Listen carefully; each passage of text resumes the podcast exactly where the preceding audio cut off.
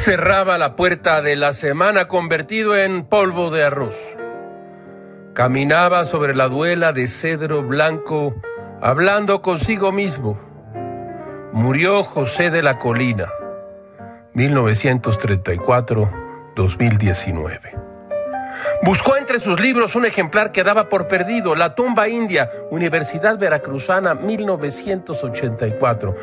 Gamés ojeó y ojeó, con nostalgia, la tumba india, y encontró viejos subrayados. Escuche usted esta muestra de la prosa de la que era capaz José de la Colina, colaborador impar de las páginas del periódico Milenio. Dice José de la Colina. Estaba la noche muy cerrada, la luna había entrado en un mar de nubes y se había ocultado al fin. La negrura yacía sobre el mundo con pesadez de piedra. Era una gran piedra negra que había caído sobre el filo del horizonte.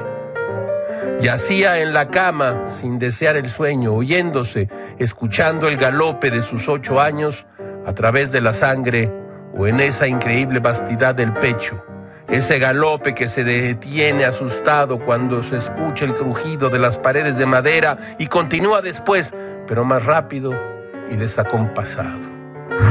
Todo, todo es muy raro, caracho. Como diría Jean de la Bruyère, la muerte no llega más que una vez, pero se hace sentir en todos los momentos de la vida.